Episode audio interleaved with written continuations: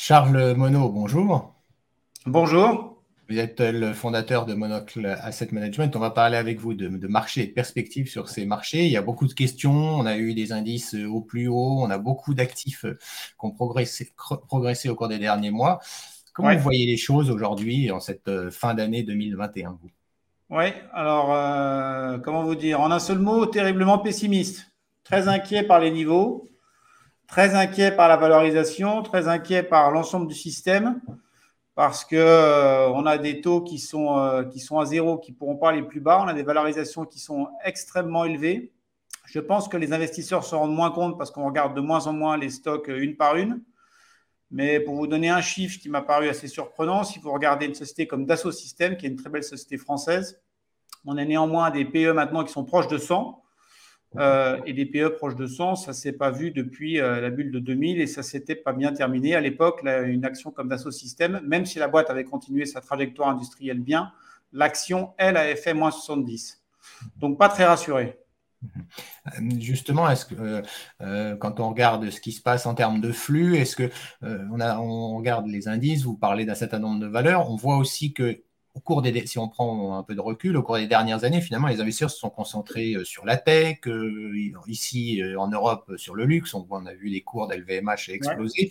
Donc, on a vu quand même que si on, regarde des indices un peu élargis, finalement, ils ne sont pas allés partout, les investisseurs.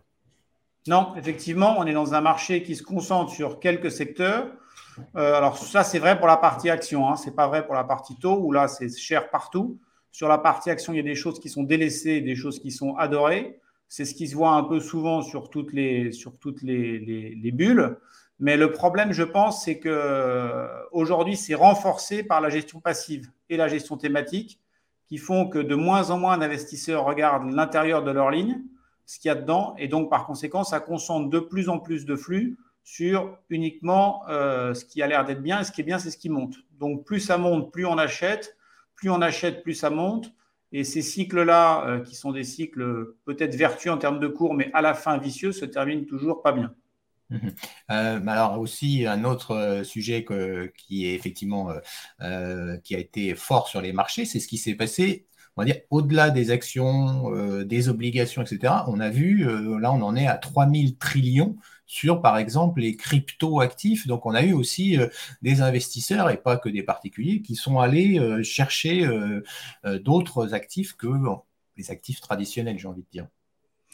Oui, alors moi, je connais pas bien les cryptos, donc je ne peux pas beaucoup en parler, mais ce que je peux vous dire, c'est que Jamie Dimon, qui est le patron de la première banque mondiale, hein, c'est JP Morgan, a été interrogé il y a une semaine pour dire ce qu'il en pensait. Il a dit que lui, son opinion personnelle, c'est que ça valait zéro. Alors, même si tout le monde lui dit que c'est vrai que JP Morgan offre à ses clients d'en traiter, néanmoins, c'est comme une opinion de marché. La semaine d'après, Larry Fink, qui est le patron de BlackRock, qui est le plus grand gérant d'actifs du monde avec 7 trillions, a fait la même réponse. A dit Je pense aussi que ça vaut zéro. Et le troisième point, euh, qui me paraît un peu plus technique, c'est que si les États laissent Bitcoin devenir vraiment une devise de référence, il y a deux problèmes. D'une part, ils perdent leur pouvoir d'imprimer. D'autre part, je voudrais qu'on m'explique comment ça se passera s'il y a une prochaine pandémie ou crise nationale, si c'est Bitcoin la vraie devise. Parce que Bitcoin, par définition, vous ne pouvez pas imprimer. Donc, il n'y a pas de plan de relance. Mhm. Donc, euh, tout ça euh, met les choses un peu plus compliquées. Et, troisième point, euh, des actions, c'est compliqué à valoriser. Une devise, c'est encore plus compliqué. Donc, le cours de Bitcoin n'est dû qu'à des flux entrants. Pour l'instant, ils ont été que entrants. C'est monté très haut. On verra comment ça se passera quand ils seront sortants. Mhm. Alors, euh, bien sûr, cette situation hein, que, vous décrivez et que on, voit quand on, s'occupe de, ces marchés financiers, elle est due pour une bonne part à ce qu'ont décidé les banques centrales depuis maintenant plusieurs années et encore euh, récemment. Est-ce qu'on a une visibilité euh, On voit effectivement quand il y a ces réunions de la Fed ou de la BCE des commentaires disant bah là voilà on voit une remontée des taux à telle échéance, mais est-ce qu'on a une vraie visibilité? Est-ce que c'est pas ça qui aujourd'hui empêche peut-être le marché de, bah, de faire autre chose puisque pour l'instant, les banques centrales continuent à alimenter ces marchés alors, ce n'est pas, une question, simple. Euh, les banques centrales continuent à alimenter ces marchés. alors, c'est vrai qu'elles ont beaucoup contribué euh, au, phénomène qui est, arrivé depuis, depuis 4-5 ans. C'est vraiment, vraiment très cher depuis 2015 sur des normes historiques. Si vous regardez des indicateurs comme le PO de Schiller, on est, on est sur du très cher depuis 2015. Et maintenant, là, 2021, euh, on n'a jamais vu plus haut, sauf en 2000. On vient de passer, euh, il y a quelques mois, les, les pics de 1929. Le PO de Schiller, ça recule jusqu'en 1871, donc c'est quand même intéressant. Est-ce que les banques centrales ont contribué? Bien sûr. Qu'est-ce qui va se passer avec l'inflation? Je ne sais pas, mais en tout cas, tout ce qu'on lit maintenant, c'est qu'il y a des prix beaucoup plus hauts. Ça a toujours été le problème quand on met beaucoup d'argent dans le système, c'est que ça se traduit en fait en, inflation, qui est normal. Ça veut dire que si on met beaucoup d'argent, l'argent perd de sa valeur, donc il y a de l'inflation. À chaque fois, il faut que les banques, normalement, les banques centrales remontent les taux pour essayer de fermer le système. Donc, est-ce que ça arrivera demain ou après-demain? Euh, En tout cas, ça arrivera. Et donc, tous les gens qui justifient les valorisations très élevées en disant c'est parce qu'on utilise un taux de discount à long terme très bas, ça, tient pas, enfin, ça, intellectuellement, ça tient pas la route parce que le taux de discount, faut que ça devient peut-être un peu technique comme discours, mais c'est un taux sur 30 ans ou 40 ans de cash flow. Donc, euh, donc, de toute façon, on sait que les taux vont pas rester à zéro pendant 40 ans. Ça, je pense que enfin, personne n'y croit. Et donc, ça devient, ça devient compliqué. Donc, euh, euh, les banques centrales ont contribué, oui. Qu'est-ce qui se passera demain Je ne sais pas. Il y a un autre point important à noter quand même. En 2020, quand les marchés ont beaucoup baissé, les banques centrales sont intervenues massivement pour une raison. Parce qu'il y avait 40 millions de chômeurs dehors. Là, si les marchés s'effondrent demain, il n'y aura pas de pandémie, donc il n'y aura pas 40 millions de chômeurs.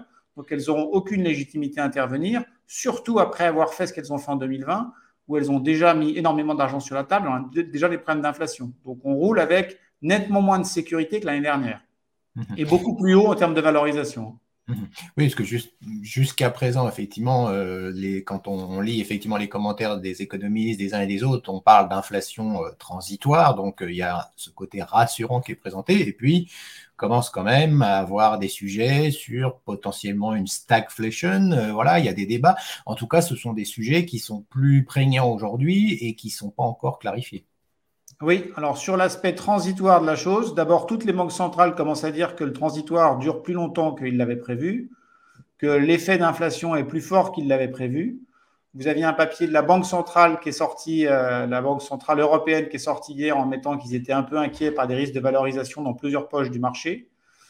Et si vous, avez même des gens comme Paul Krugman, qui est prix Nobel d'économie, euh, qui est très euh, pro-démocrate hein, et affiché, qui a toujours défendu le plan Biden et ce qui avait été fait, qui même lui commence à nuancer un tout petit peu son discours en disant c'est vrai que c'est plus compliqué que prévu, mais on pense que ça va aller bien. Donc même eux, on sent qu'ils commencent à être un petit peu inquiets par les conséquences potentielles de ce qui s'est passé l'année dernière. Mhm. Alors, euh, je, parlais tout à l'heure avec vous de effectivement de ces crypto-actifs, de, euh, on parle de ces marchés au plus haut on, y a, on a pas mal d'investisseurs qui sont venus euh, en 2020, des nouveaux investisseurs, hein, notamment des particuliers qui sont venus en 2020, qui sont venus en 2021.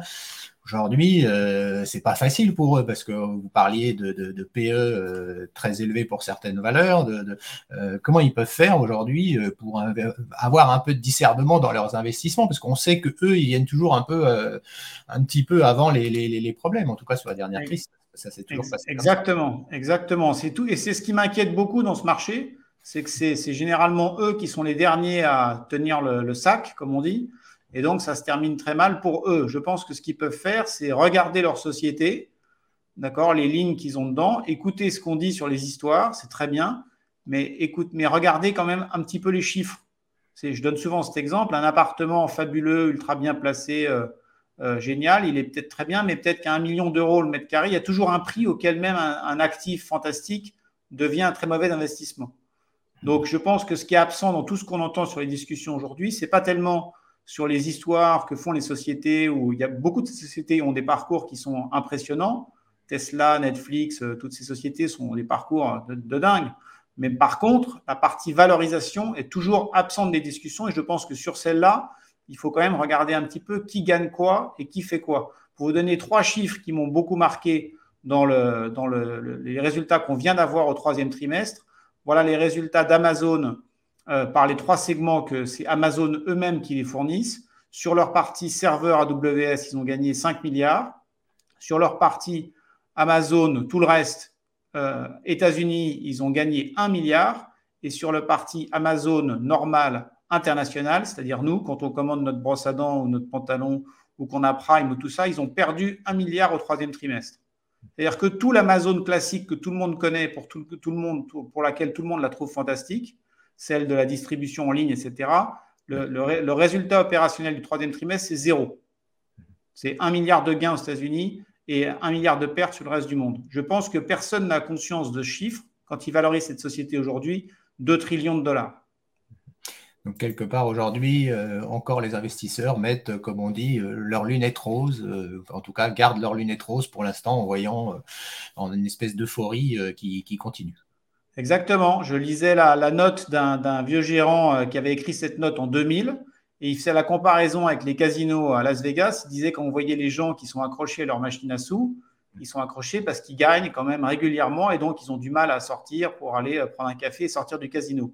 Mais si vous êtes investisseur particulier dans les marchés depuis un an et demi que vous êtes arrivé, tout ce que vous avez fait, c'est que gagner. Vous avez fait des gains et des gains et des gains. Donc, euh, vous ne connaissez pas la perte et vous êtes totalement accoutumé à ce, à ce, à ce jeu et vous ne voulez pas sortir. Et ce qui me gêne beaucoup, c'est qu'en plus de ça, ça se passe à un moment où les régulateurs sont quand même extrêmement, euh, comment dirais-je, euh, laxistes ou ne sont, sont, pas très concernés par ce qui se passe. C'est étonnant, par exemple, que dans une année aussi compliqué que la, que la pandémie, euh, on, laisse autoriser les SPAC. Les SPAC, c'est quand, même, euh, quand même dire, en gros, on peut euh, lever de l'argent auprès d'investisseurs sans, sans, leur remettre aucun document pour leur dire ce qui va être fait, en disant juste faites-nous confiance. Le, si vous regardez un, un, SEC filing, les documents officiels qu'on enregistre auprès de la SEC, le statut d'un SPAC, ça s'appelle Blank Check Company, c'est-à-dire en français la société chèque en blanc.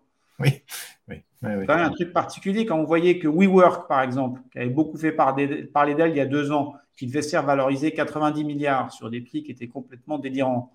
Euh, ils ont, finalement, ils ont arrêté ça. Ils sont passés limite dépôt de bilan, en plus heurté avec la pandémie, mais tout le monde avait dit que leur modèle ne tiendrait pas. Et là, ils viennent de se refaire coter par un SPAC, justement, et de relever plusieurs milliards de dollars. Ça, c'est quand même des choses qui sont étonnantes et qui, in fine, finiront par faire très mal aux particuliers qui achètent ces actions. Mhm. Bien, merci beaucoup euh, euh, Charles Monod d'avoir été avec nous aujourd'hui donc sur ces marchés financiers. Merci.